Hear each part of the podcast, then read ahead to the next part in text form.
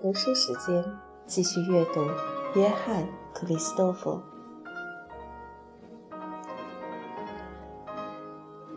但克里斯多夫，他还不是一个内行的批判者，觉得这些重视形式的作者也不见得高明，只是一般抄袭模仿的匠人，而非独创风格、从大处落寞的作家。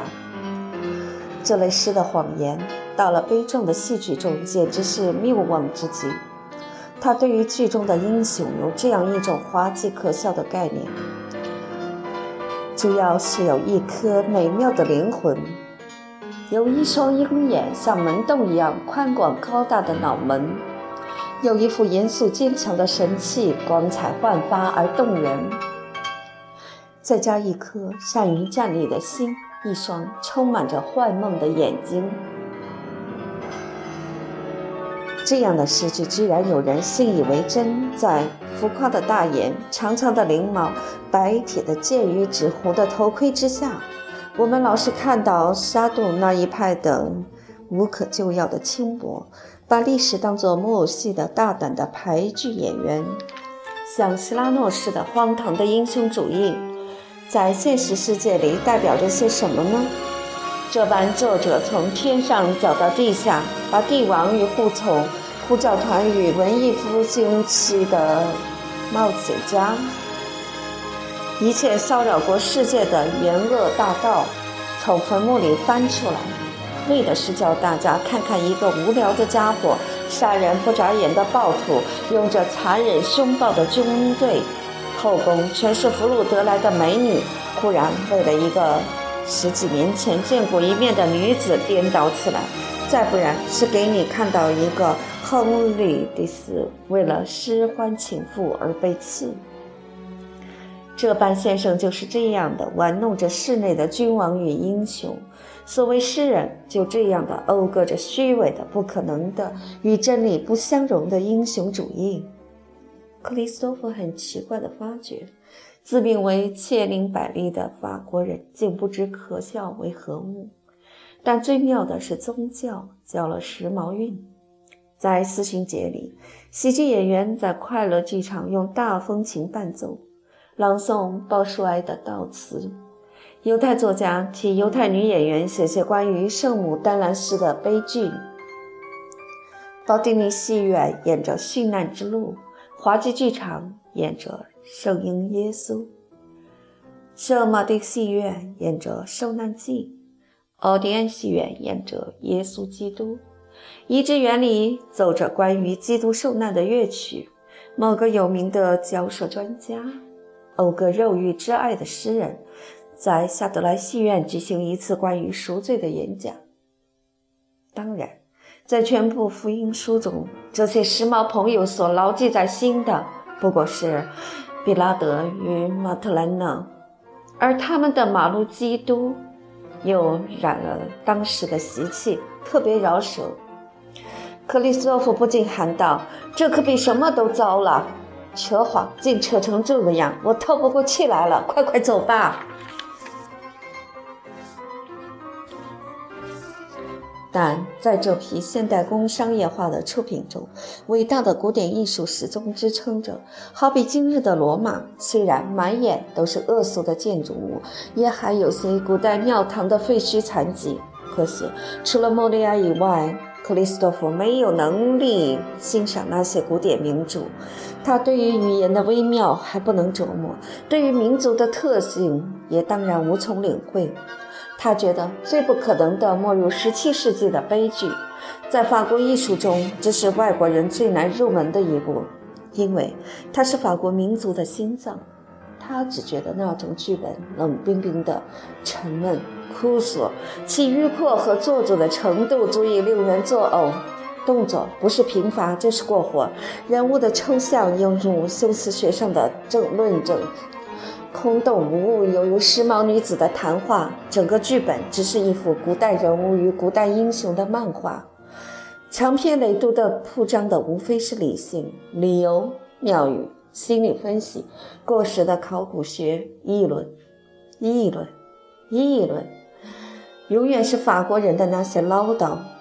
克里斯托弗存着讥讽的心思，不愿意断定她美还是不美，他只觉得毫无趣味。希腊里面的演说家所持的理由如何？末了是哪个饶舌的家伙得胜？克里斯托弗完全不理会。可是他发现法国的群众并不和他一般见解，倒是非常热烈的喝彩。这也不能消除他的误会，因为他是从观众身上去看这种戏剧的。而他觉得现代的法国人就有些性格是古典的法国人遗传下来的，不过是变了形。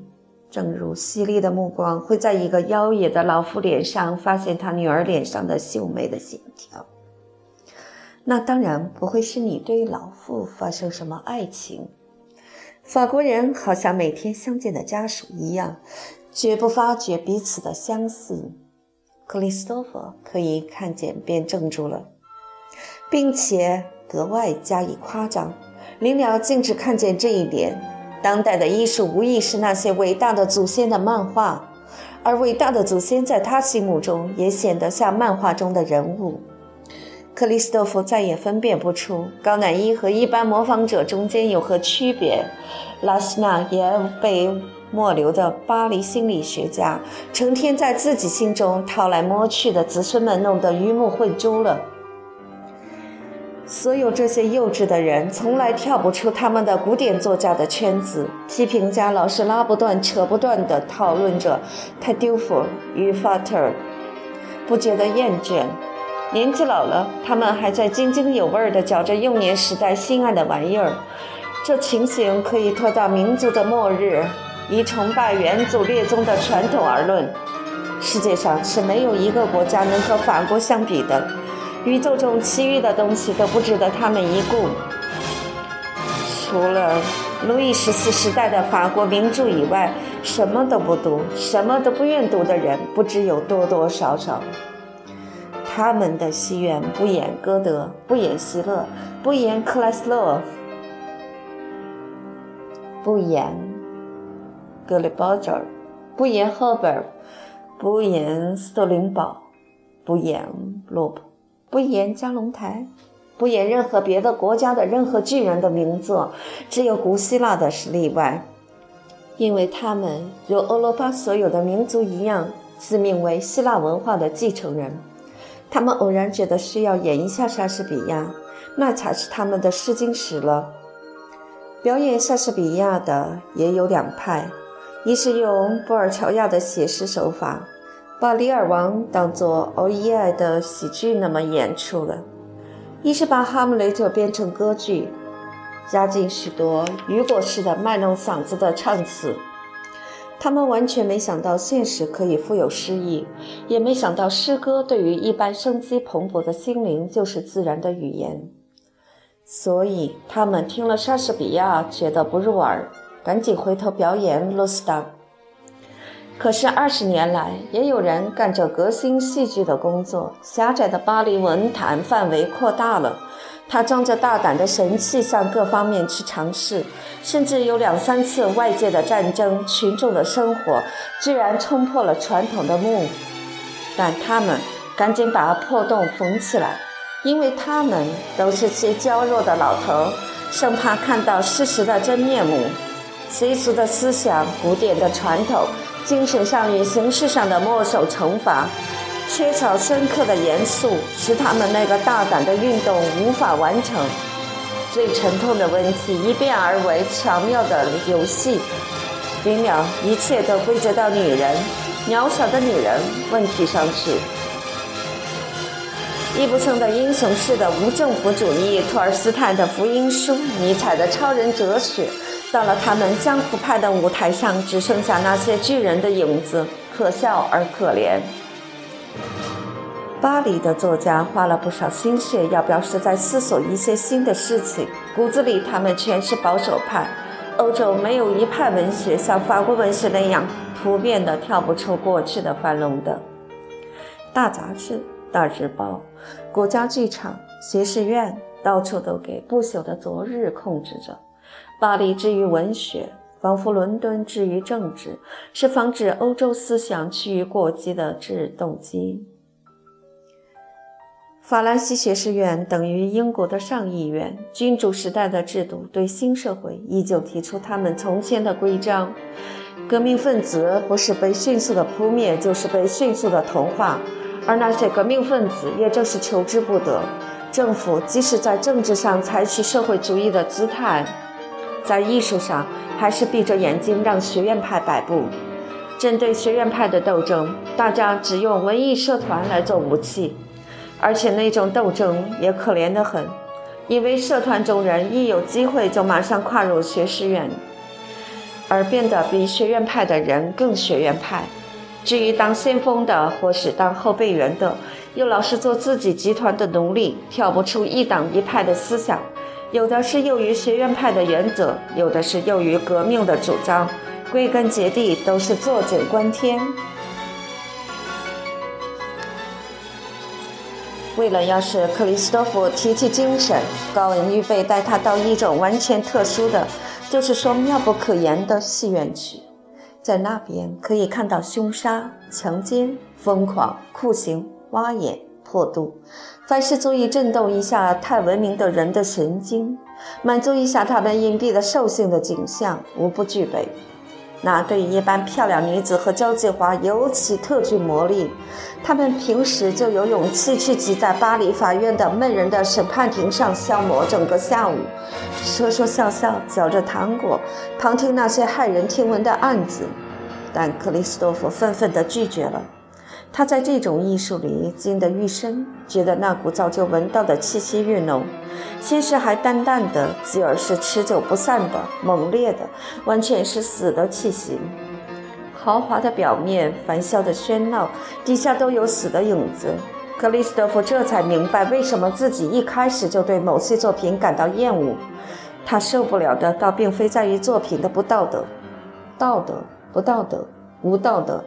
这些名词都没有什么意义。克里斯多夫从来没肯定什么道德理论。他所爱的古代的大诗人、大音乐家，也并非规行矩步的圣人。要是有机会遇到一个大艺术家，他绝不问他要忏悔单看，而是要问他，他是不是健全的。关键就在于这“健全”二字。歌德说过，要是诗人病了，他得想法医治。等病好了再写作。可是巴黎的作家都病了，或者即使有一个健全的，也要引以为羞，不让别人知道他健全，而假装害着某种重病。然而他们的疾病所反映于艺术的，并不在于喜欢享乐，也不在于极端放纵的思想，而是赋予破坏性的批评。这些特点可能是健全的，可能是不健全的，看情形而定，但绝对没有死的根苗。如果有的话，也不是由于这些力量本身，而是由于使用力量的人，因为死的气息就在他们身上。享乐，克里斯托弗也一样喜欢，他也爱好自由，他为了直言不讳地说出他的思想，曾经在德国惹起小城里的人的反感。如今看到巴黎人宣传同样的思想，他反倒厌恶了。思想还不是一样的思想，可是听起来大不相同。以前克里斯托弗很不耐烦地摆脱古代宗师的饥饿，攻击虚伪的美学、虚伪的道德的时候，并不像这样漂亮朋友一般以游戏态度处置。他是严肃的，严肃的可怕。他的反抗是为了追求生命，追求丰富、藏有未来的种子的生命。但在这批人，一切都归结到贫瘠的享乐，贫瘠，贫瘠，这就是病根所在。滥用思想，滥用感官，而毫无果实。那是一种光滑灿烂的、巧妙的、富有风趣的艺术，当然是一种美的形式，美的传统。外边冲来的淤泥沙淹没不了的传统，一种像戏剧的戏剧，一种像风格的风格，一批熟练的作家，很能写文章的文人，是当年很有力量的艺术与很有力量的思想的骨骼。相当美丽的骨骼，可是也仅仅限于骨骼。铿锵的字眼儿，悦耳的句子，空空洞洞的互相摩擦的观念，思想的游戏，肉感的头脑，长于推理的感官。这一切除了自私自利的供自己享乐以外，毫无用处。那简直是往死路上走。而这个现象和法国人口积减的情形相仿，是全欧洲不声不响地看在眼里而私心窃喜的。多少的聪明才智，多少的细腻的感觉，都浪费于无用之地，虚耗于下流可耻之事。他们自己可不觉得，只嘻嘻哈哈地笑着。但克里斯托夫认为，查看安慰的也只有这一点：这些家伙还能够痛痛快快地笑，究竟不能算完全没希望。他们装作正经的时候，克里斯托夫倒更不喜欢他们了。他觉得最难堪的，莫过于那些文人一边把艺术当作寻欢作乐的工具，一边自命为宣扬一种没有利害观念的宗教。我们是艺术家，高文得意洋洋地说：“我们是为艺术而艺术，艺术永远是纯洁的，它只有贞操，没有别的。我们在人生中探险，像游历家一般，对什么都感兴趣。我们是叹气烈焰的使者，是永不厌倦的爱美的唐秋爱。”克里斯多夫忍不住回答说。你们都是虚伪的家伙，原谅我这样告诉你。我一向以为只有我的国家是如此。我们德国人老把理想主义挂在嘴上，实际永远是追求我们的利益。我们深信不疑的自命为理想主义者，其实是一肚子的自私自利。你们却更糟，你们不是用真理、科学、知识的责任等等来掩护你们的懦怯。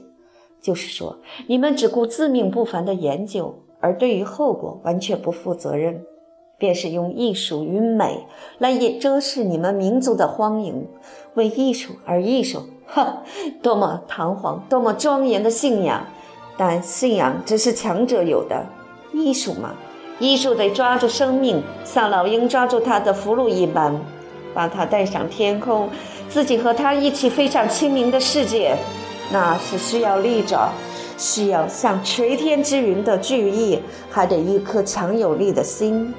可怜你们只是些麻雀，找到什么枯骨便当场撕扯，还要叽叽喳喳的你争我夺，为艺术而艺术。可怜虫，艺术不是给下贱的人享用的下贱的畜牧。不用说，艺术是一种享受，一切享受中最迷人的享受。但你只能用艰苦的奋斗去换来，等到立高歌胜利的时候，才能有资格得到艺术的桂冠。艺术是驯服了的生命，是生命的帝王。要做凯撒，先要有凯撒的气魄。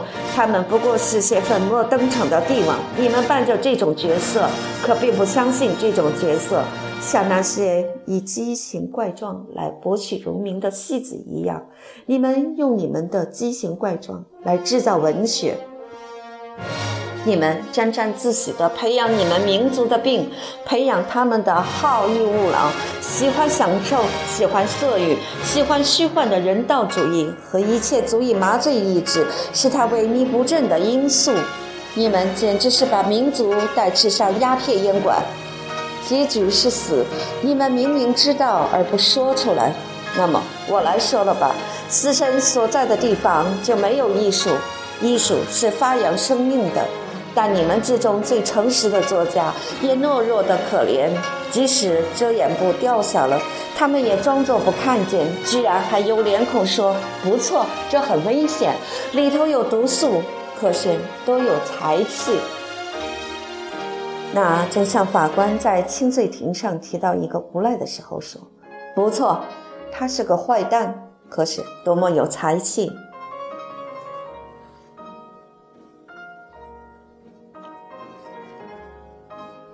克里斯托夫心里奇怪，法国的批评界怎么不起作用的？批评家并不缺少，他们在艺术界中非常繁殖，人数之多，甚至把他们的作品也给遮得看不见了。一般的说，克里斯托夫对于批评这一门是不怀好感的。这么多的艺术家在现代社会里形成第四级、第五级次的人物，克里斯托弗已经不大愿意承认他们有什么用处，只觉得是表示一个时代的消沉，连观察人生都交给别人代理，把感觉也委托人家带跑了。尤其可耻的是，这个社会连用自己的眼睛去看人生的反应都不能，还得借助于别的媒介，借助于反应之反应，就是说。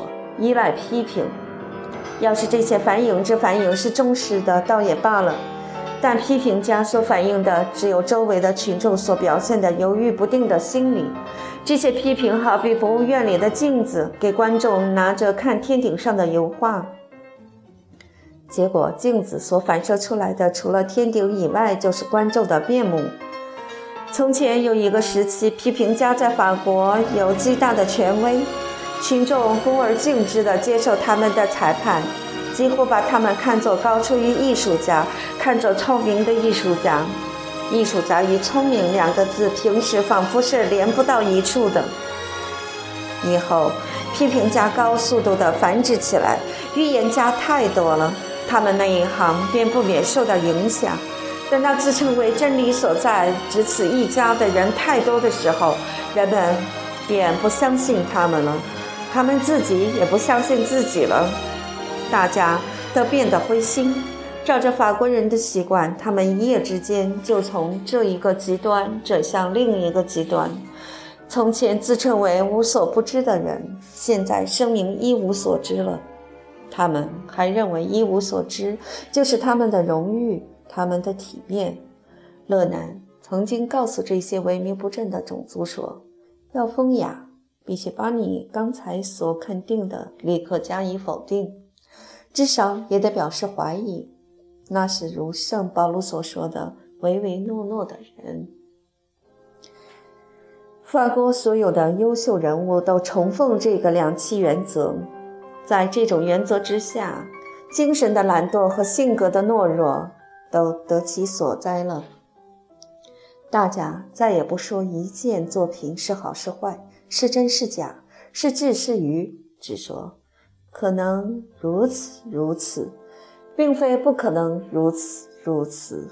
我不知道，我不敢担保。要是人家演一出猥亵的戏，他们也不说这是猥亵的，而是说：“先生，你别这样说呀，我们的哲学只许你对一切都用犹豫不定的口气，所以。”你不该说这是猥亵的，只能说我觉得，我看来是猥亵的，但也不能一定这么说。也许它是一部杰作，谁知道它不是杰作呢？从前有人认为批评家霸占艺术，现在可绝对用不着这么说了。希勒曾经教训他们，把那些舆论界的小霸王老是不客气地叫做奴仆，说奴仆的责任是：第一。要把屋子收拾清楚，王后快到了，拿出些劲儿来吧，把各个房间打扫起来。诸位，这是你们的责任。可是只要王后一到，你们这批奴才就得赶快出去。老妈子切不可大模大样的坐在夫人的大靠椅上。对今日这些奴仆，得说句公平话，他们不再进占夫人的大靠椅了。大家要他们做奴才，他们就真做了奴才。但是挺要不得的奴才根本不动手打扫，房子脏极了，他们抱着手臂，把整理与清除的工作都让主人去做，让当令的神道群众去做。从某些时候以来，已经有了一种反抗这混乱现象的运动。少数比较精神坚强的人正为着公众的健康而奋斗。虽然力量还很薄弱，但克里斯多夫为环境所限，绝对看不见这批人，并且人家也不理会他们，反而加以嘲笑。偶尔有一个刚强的艺术家对实行的病态的、空虚的艺术起而反抗，作家们就高傲地回答说：“既然群众表示满意，便证明他们作者是对的。”这句话竟够堵塞了只粘在人的嘴巴。群众已经表示意见了，这才是艺术上至高无上的法律。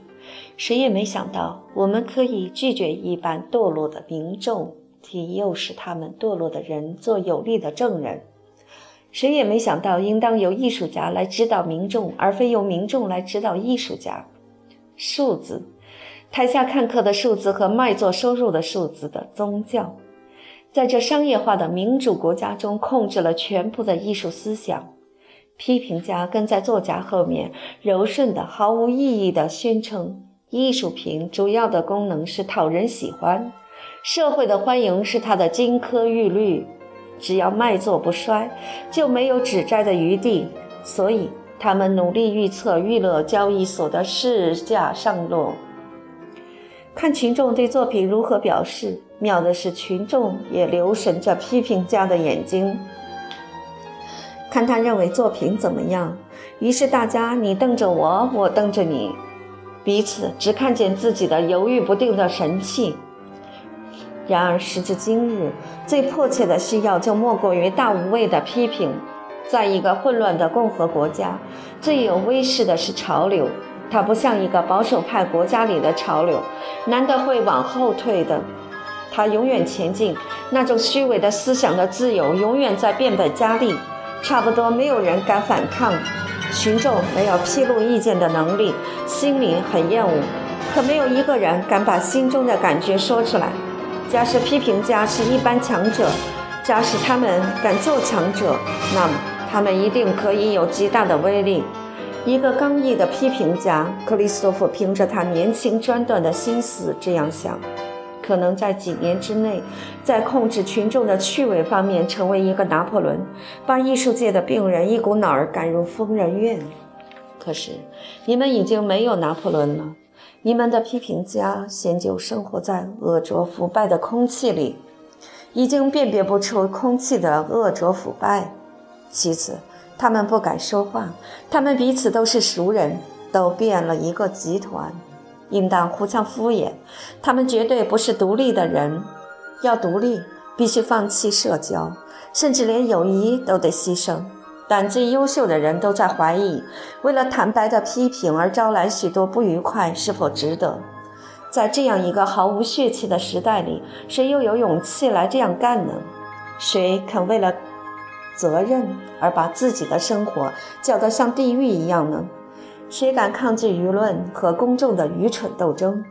谁敢揭穿走红的人的庸俗，为孤立无助、受尽禽兽欺侮的无名艺人做辩护？把帝王般的意志勒令那些奴性的人服从。克里斯多夫在某出戏剧初次上演的时候，在戏院走廊里听见一班批评家彼此说着：“嗨，那不糟透了吗？简直一塌糊涂。”第二天，他们在报上戏剧版内称之为杰作。在世的莎士比亚说是天才的翅膀在他们头上飞过了。你们的艺术缺少的不是才气，而是性格。克里斯多夫和高恩说：“你们更需要一个大批评家，一个来信，一个一个巴勒，是不是？”高恩用着讥讽的口气问：“是的，也许法国需要一个巴勒，生于需要十个天才作家。其实我们有了一个巴勒，也没有人会听他的。”要是这样，那么他还不是一个真正的鲍阿罗。克里斯多夫回答：“我敢向你保证，一朝我要把你们的真相赤裸裸地说给你们听的时候，不管我说的怎样不高明，你们总会听到的，并且你们非听不可。”哎呦，我的好朋友，高恩嘻嘻哈哈地说，他的神气好似对于这种普遍的颓废现象非常满足，所以。克里斯托弗忽然之间觉得高恩对法国比他这个出来的人更生疏，那是不可能的。这这句话是克里斯托弗有一天从大街上一家戏院里不胜厌恶地走出来时已经说过的。一定还有别的东西。你还要什么呢？高恩问。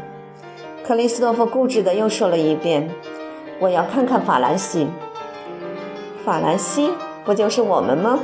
高恩哈哈大笑地说：“克里斯托夫目不转睛地望了他一会儿，摇摇头，又搬出他的老话来。还有别的东西。那么，朋友，你自己去找吧。”高恩说着，愈加笑开了。是的，克里斯托夫可以花一番心血去找。他们把法兰西藏得严密极了。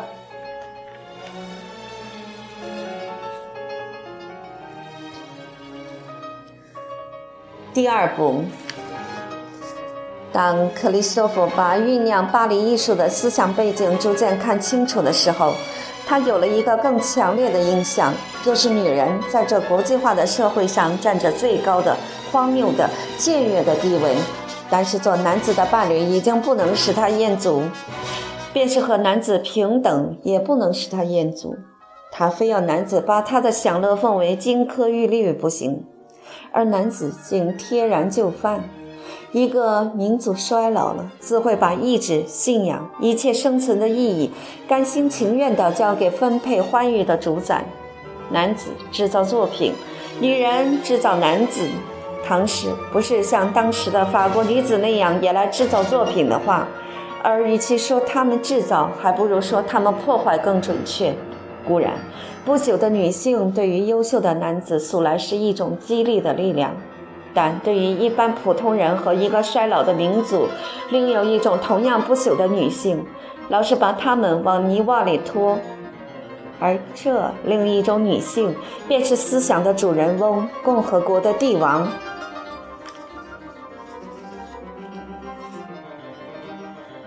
由于高恩的介绍，又靠着他演奏家的才具，克里斯多夫得以出入某些沙龙。他在那些地方很好奇地观察着巴黎女子，像多数的外国人一样，他把他对两三种女性的严酷的批判贴而置于全部的法国女子。他所遇到的几种典型，都是些年轻的妇女，并不高大，没有多少青春的娇嫩，身腰很软。头发是染过色的，可爱的头上戴着一顶大帽子，照身体的比例，头是太大了一些，脸上的线条很分明，皮肤带点虚肿，鼻子长得相当端正，但往往很俗气，永远谈不到什么个性，眼睛活泼而缺少深刻的生命，只是竭力要装得有神采。睁得越大越好，秀美的嘴巴表示很能控制自己，下巴丰满，脸庞的下半部完全是出这些漂亮人物的唯物主义。一边勾心斗角的谈恋爱，一边照旧顾顾到舆论，顾到夫妇生活。人长得挺美，可不是什么贵种。这些时髦女人几乎都有一种腐化的布尔乔亚气息，或是凭着她们的谨慎。节俭、冷淡、实际和自私等等这些阶级的传统性格，即希望成为腐化的布尔乔亚，生活空虚，只求享乐，而享乐的欲望并非由于官能的需要，而是由于好奇。意志坚强，但意志的本质并不高明。他们穿得非常讲究，小动作都有一定的工匠。用手心或手背轻轻巧巧地整理着头发，按着木梳，坐的地位老是能够对镜自照，而同时窥探别人，不管这镜子是在近处还是在远处。至于晚餐席上、茶会上，对着闪光的羹匙、刀叉、银的咖啡壶，把自己的倩影随便瞅上一眼，他们更觉得其乐无穷。他们吃东西非常严格，只喝清水。凡是可能影响他们认为理想的，像面粉般的白皮肤的菜，一概不吃。和克里斯托夫来往的人中，犹太人相当多。他虽然从认识于迪斯曼海姆以后，对这个种族已经没有什么幻想，仍不免受他们吸引。在高恩介绍的几个犹太沙龙里，大家很赏识他，因为这个种族一向是很聪明而爱聪明的。在宴会上，克里索夫遇到一般金融家、工程师、报馆巨头、国际掮客、黑奴贩子一流的家伙，共和国的企业家，他们头脑清楚，很有毅力，旁若无人，挂着笑脸，貌似豪放，其实非常深藏。克里斯多夫觉得这些坐在供满鲜花与人肉的餐桌四周的人物，冷酷的面目之下都隐伏着罪恶的影子。不管是过去的或将来的，几乎所有的男人全是丑的，女人大体上都很漂亮，只要你不从太近的地方看，脸上的线条与皮色缺少细腻，可是她们自有一种光彩，显得物质生活相当充实。美丽的肩膀在众目睽睽之下像鲜花般傲然开放，还有把他们的姿色，甚至他们的丑恶，变作捕捉男人的陷阱的天才。一个艺术家看到了，一定会发现其中有些古罗马人的典型：尼罗我阿特里安皇帝时代的女子。此外，也有巴马岛名士的脸蛋儿，淫荡的表情，肥胖的下巴埋在颈窝里。颇有肉感的美，还有些女人头发很浓，全得很厉害，火辣辣而大胆的眼睛，一望而知是精明的、尖利的、无所不为的，比其余的女子更刚强，但也更女性。在这些女人中，寥寥落落地显出几个比较有性灵的、纯粹的线条，其来源似乎比罗马更古远，只要推溯到圣经时代的希伯来族。你看了，感到一种静默的诗意，荒漠的情趣。但克里斯多夫走进去听希伯来主妇与罗马皇后谈话时，发觉那些古族的后裔也像其余的女人一样，不过是巴黎化的犹太女子，而且比巴黎女子更巴黎化、更做作、更虚假，若无其事地说些恶毒的话，把一双像圣母般美丽的眼睛去揭露别人的身体与灵魂。克里斯托弗在东一堆儿西一堆儿的客人中间徘徊，到处格格不入。男人们提到狩猎的时候那么残忍，谈论爱情的口吻那么粗暴，唯有谈到金钱才精当无比，出之以冷静的嬉笑的态度。大家在吸烟室里听取伤情。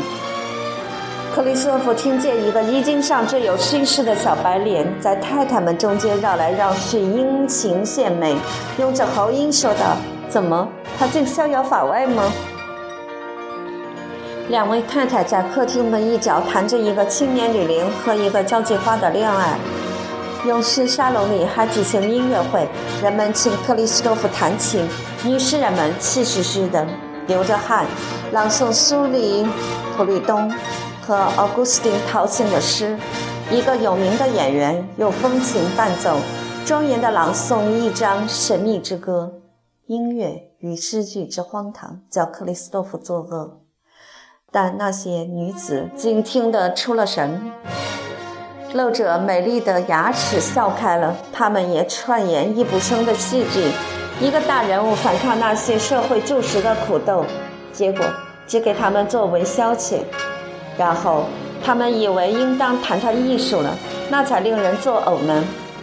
尤其是妇女们，为了调情，为了礼貌，为了无聊，为了愚蠢，要谈易卜生、瓦格纳、托尔斯泰。一朝谈话在这方面开了头，再也没法叫它停止。它像传染病一样，银行家、掮客、黑人贩子都来发表他们对于艺术的高见。克里斯多夫竭力避免回答。转变话题也是突然，人家硬要跟他谈论音乐与诗歌，犹如布莱什说的，他们谈到这些问题的时候，那种不慌不忙的态度，仿佛谈的是纯酒夫人，或是旁的肮脏事儿。一个神经病科的医生，在一部生剧中的女主角身上认出他某个女病人的影子。可是更愚蠢。一个工程师一口咬定傀儡家庭中最值得同情的人物是丈夫。一个名演员、知名的喜剧奖吞吞吐吐地发表他对于巴采与卡莱尔的高见。他告诉克里斯多夫说，他不能看到一张芬拉斯格当时最走红的画家的画，而不是大颗大颗的泪珠直淌下来。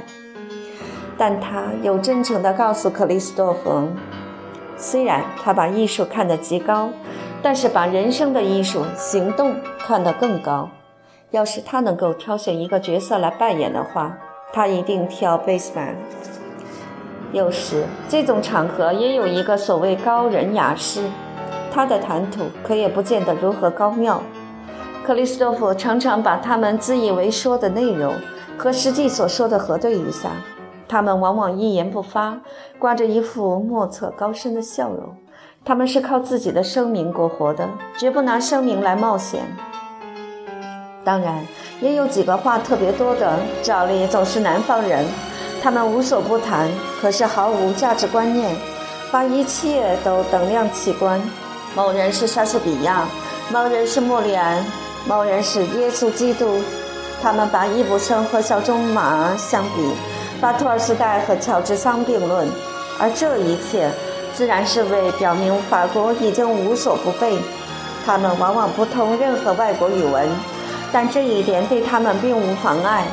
听的人完全不问他们说的是否对的，主要是说些有趣的事，尽量迎合民族的自尊心。什么责任都可以撂在外国人头上，除了当时的偶像，因为不论是格里格、瓦格纳，是尼采，是高尔基，是邓南遮，总有一个当令的，但绝不会长久。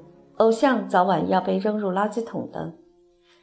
眼前的偶像是贝多芬，贝多芬变了时髦人物，谁想得到？至少在上流社会与文人中间是这样，因为法国的艺术趣味是像天平秤一样忽上忽下的，所以音乐家们早已把贝多芬丢开了。法国人要知道自己怎么想，先得知道邻人怎么想，以便采取跟他一样的或是相反的思想。看到贝多芬变得通俗了，音乐家中最高雅的一派便认为贝多芬已经不够高雅。他们永远自命为舆论的先驱，而从来不追随舆论，以去和舆论表示同意，宁愿跟他背道而驰。所以他们把贝多芬当作粗声叫喊的老聋子。有些人还说他或许是个可敬的道德家，但是徒负虚名的音乐家。这类恶俗的笑话绝对不合克里斯托夫的脾胃，而上流社会的热心捧场也并不是克里斯托夫更满意。倘若贝多芬在这个时候来到巴黎，一定是红人。可惜他死了一百年，他的走运倒并不是靠他的音乐，而是靠他的多少带有传奇色彩的生活。那是，那是被感伤派的传记宣扬的妇孺皆知的。粗犷的相貌，狮子般的嘴脸，已经成为小说中人的面目。那些太太对他非常怜爱，一时之间表示，如果他们认识了他，他绝不至于那么痛苦。他们敢这样慷慨，因为明知贝多芬绝不会拿他们的话当真。这老头儿已经什么都不需要了，因此一般演奏家、乐队指挥、戏院经理都对他表示十二分前进。并且以贝多芬的代表资格领受大家对贝多芬的敬意。票价高昂、规模宏大的纪念音乐会，是上流社会能借此表现一下他们的摄影心，偶然也能使他们发现几阙贝多芬的交响乐。喜剧演员、上流社会、半上流社会、共和政府特派主持艺术事业的政客，组织着委员会。公告社会说，他们就要为贝多芬立一个纪念碑。除了几个被人当作通行证用的好好先生以外，发起人名单上有的是那些混蛋。倘是贝多芬活着的话，一定会把贝多芬踩在脚下的。克里斯多夫看着、听着，咬着牙齿，免得说出难听的话。整个晚上，他全身紧张，四肢抽搐。他既不能说话，也不能不说话，并非为了兴趣或需要，而是为了礼貌，为了非说些什么不可而说话，使他非常难堪。把真正的思想说出来吧，那是不行的；心口胡诌吧，又办不到。他甚至在不开口的时候，也不会保持礼貌。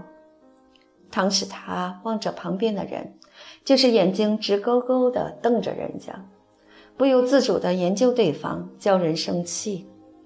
要是他说话，就嫌语气太肯定，又使大家连他自己在内听了刺耳。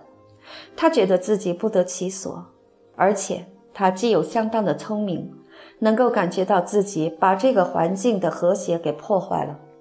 当然，对自己的态度、举动和主人们一样气恼。他恨自己，恨他们。等到半夜里独自一人走到街上的时候，他烦闷到极点，竟没力气走回去了。他差不多想躺在街上，好像他儿时在爵府里弹了琴回家的情形。有时，即使那一个星期的全部存款只剩了五六个法郎，他也会花两法郎雇一辆车。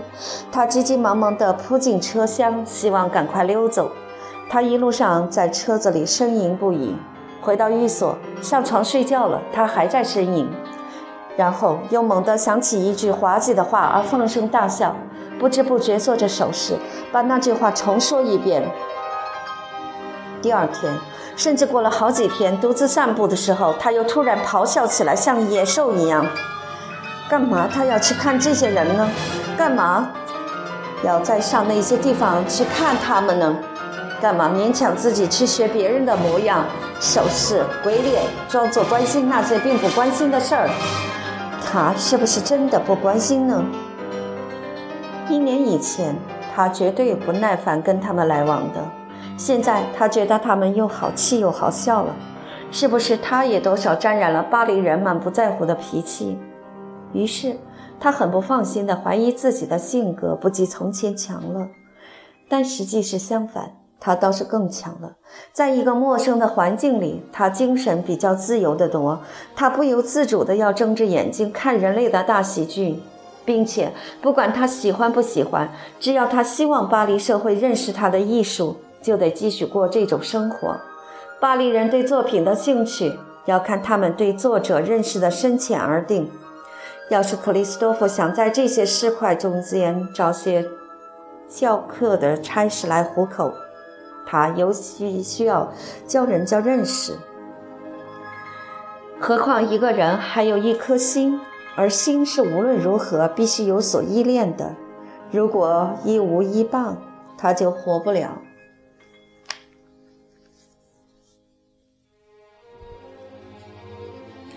克里斯托弗的女学生中一个叫做格兰德斯丹芬，她的父亲是个很有钱的汽车制造商，入了法国籍的比国人。母亲是意大利人，她的祖父是英美的混血种，不居在昂凡斯。祖母是荷兰人，这是一个十足地道的巴黎家庭。在克里斯托弗看来，像别人看来一样，格兰德是个典型的法国少女。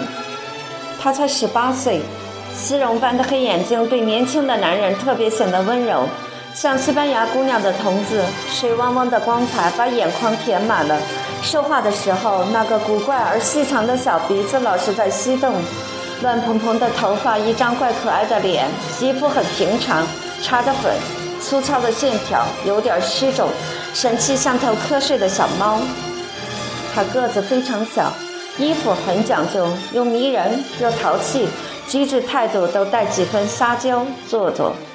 是啊，她装着小女孩子的神气，几个钟点的坐在摇椅里晃来晃去，在饭桌上看到什么心爱的菜，便拍着手小声小气的叫着：“哦，多开心啊！”在客厅里。他燃着纸烟，在男人面前故意做的跟女友们亲热的不得了，勾着他们的脖子，摸着他们的手，咬着他们的耳朵，说些傻话，或是娇滴滴的说些凶狠的话，说得很巧妙。偶然也会若无其事的说些挺放肆的话，而更会逗人家说这种话。一会儿他又扮起天真的憨态，眼睛挺亮，眼皮厚厚的，又肉感又狡猾。从眼梢里看人，留神听着人家的闲话，很快的把粗野的部分听在耳里，想法钓几个男人上钩。这些做着像小狗般在人前卖弄的玩意儿，假装天真的傻话，对克里斯托夫全不是味儿。他没有闲工夫来注意一个放荡的小姑娘耍手段，也不屑用好玩的心情瞧那些手段。他得争他的面包。把他的生命与思想从死亡中救出来。他的关心这些客厅里的鹦鹉，只在于他们能够帮助他达到目的。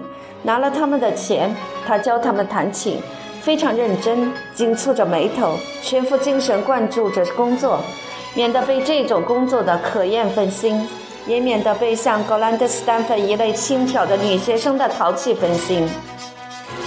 所以，他对于格兰德，并不比对格兰德的十二岁的表妹更关切。那是个幽静而胆怯的孩子，住在斯丹芬家，和格兰德一起学琴的。高兰德那么机灵，绝不会不发觉他所有的风情对他都是白费，而且他那么圆滑，很容易随机应变地迎合克里斯托夫的作风，那根本不用他费什么心，而是他天赋的本能。她是女人，好比一道没有定型的水波，他所遇到的各种心灵，对于他仿佛各式各样的水平，可以由他为了好奇或是为了需要而随意采用他们的形式。他要有什么格局，就得就得借用别人的。他的个性便是不保持他的个性，他需要时常更换他的水平。他的受克里斯托夫吸引有许多理由：第一是克里斯托夫的不受他吸引；其次，因为他和他所认识的一切青年都不同，心是这样粗糙的瓶，他还没有试用过。何况估量各种水平、各种人物的价值，他天生的特别内行。所以他明白，克里斯多夫除了缺少风雅以外，人非常厚实，那是巴黎的公子哥儿所没有的。跟一切有闲的小姐一样，他也弄音乐。他为此花的功夫可以说很多，也可以说很少。就是说，他老是在弄音乐，而实际是差不多一无所知。他可以整天的弹琴，为了无聊，为了装腔，为了求麻醉，有时。他的弹琴像骑自行车一样，有时他可以弹得很好，有格调，有性灵。只要他设身处地地去学一个有性灵的人，他就变得有性灵了。在认识克里斯托夫以前，他可以喜欢马斯奈、格里戈、多玛；认识克里斯托夫以后，他就可以不喜欢他们。如今，他居然把巴赫和贝多芬弹得很像样了。这倒不是恭维他的话，但最奇怪的是，他居然喜欢他们。其实他并不是爱什么贝多芬、多玛、巴赫、格里格，而是按那些音符、声响，在键盘上奔驰的手指，跟别的弦一样扫着他神经的琴弦的颤动，以及使他身心舒畅的快感。在他贵族化住宅的客厅里。铺着浅色的地毯，正中放着一个书架，供着撞见的斯丹芬夫人的肖像。那是个时髦画家的作品，把她表现得多愁多病，好比一朵没有水分的花，奄奄一息的眼睛，身子像螺旋般扭作几段，似乎非如此就不能表现这富家妇珍贵的心灵。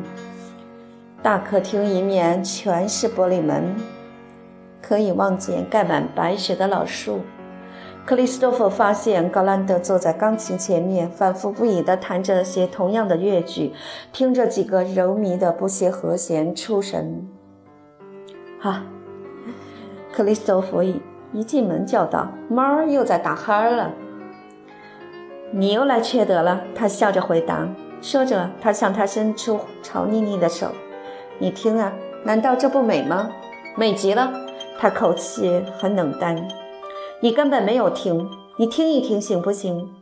我早听到了，老是这一套。哼，你不是音乐家。他有点恼了，仿佛你讲的这个真是音乐似的。怎么，这不是音乐是什么？请问你，你自己很明白，我可不能告诉你，说出来是不雅的。那更要你说了，要我说吗？那是你活该了。你知道你坐在钢琴前面做些什么？你是在调情。这像什么话？一点不错。你对钢琴说着：“亲爱的钢琴，亲爱的钢琴，跟我说些好话呀，抚摸我呀，给我一个亲吻呀。”别说了，行不行？高兰德半笑半恼地说：“你竟一点儿不顾体统。”我就是不顾体统。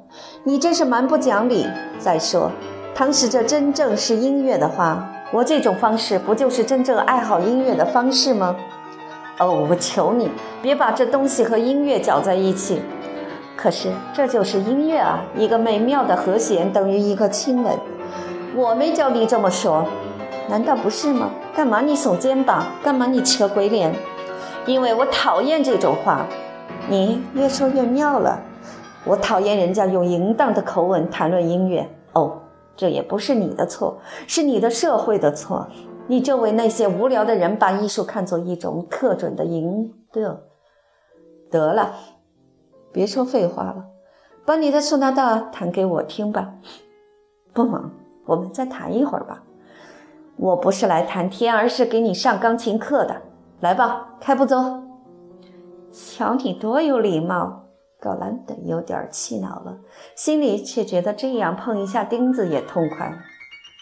他非常用心地弹他的曲子，因为灵巧，所以成绩很过得去，有时还相当的好。胸中雪亮的克里斯多夫暗里笑着，这个淘气的女孩子居然这样伶俐，虽然对弹的曲子一无所感，弹的倒像真有所感。然而，他不免因此对他抱着好感。高兰德竭力找机会跟他说话，觉得谈天比上课有趣的多。克里斯多夫白白的拒绝，表示他不能回答，因为一说出心里的话就会得罪他。他却总有方法使他说出来，而且他的话越唐突，他越不觉得唐突。那对他是种游戏。精灵乖巧的姑娘知道克里斯多夫最喜欢真诚。所以，他大着胆子跟他一位顶撞，很固执地和他争论，而两人争论完了，一点不伤和气。可是，格里斯多夫对这种沙龙里的友谊绝不会存什么幻想，他们中间也永远谈不到什么亲密。要不是有一天高兰德一半突如其来，一半出于勾引男人的本能而向克里斯多夫推心置腹的话。头天晚上，他父母在家里招待宾客，他有说有笑，像疯子一般大大的卖弄了一番风情。但第二天早上，克里斯托弗去上课的时候，他累死了，形容憔悴，脸色苍白，头胀得厉害。他无精打采的，连话都不愿意说，坐在钢琴前面，有气无力地弹着，缝到快的段落都脱落了，改了几次也没弹好，便突然停下来说。我谈不下去了，对不起，等一会儿好不好？他问他是否不舒服，他回答说不。他心里想，他不大上劲儿，他有时就是这样的，虽然可笑，但也不能怪他。于是他提议改天再来，但他一定要留着他，只要一会儿，过一下就会好的。我真胡闹是不是？他觉得他的态度不大正常，可不愿意问，故意把话扯开去。哦，这是因为你昨天晚上风头太足了，你太辛苦了。他含讥带讽地笑了笑。啊，对你倒是不能这样说。他老实不客气笑开了。他又道：“我想你昨天连一句话都没说。对，可是颇有几个有意思的人呢。是的。”那些多嘴的家伙，那些才子，在你们这般没骨头的法国人中间，我简直搅糊涂了。他们什么都懂，什么都会解释，什么都能原谅，可是什么也没感觉到。他们几个重点的谈着艺术啊，爱情啊，不叫人恶心吗？你不喜欢讨论爱情，那么对艺术总该有兴趣啊。这些事用不着讨论，要你去做。要是不能做呢？高兰德微微撅着嘴。克里斯托夫笑着回答：“那么让别人去做。艺术不是每个人都能教的。爱情也是这样吗？也是这样。我的天，那我们还有什么事可做呢？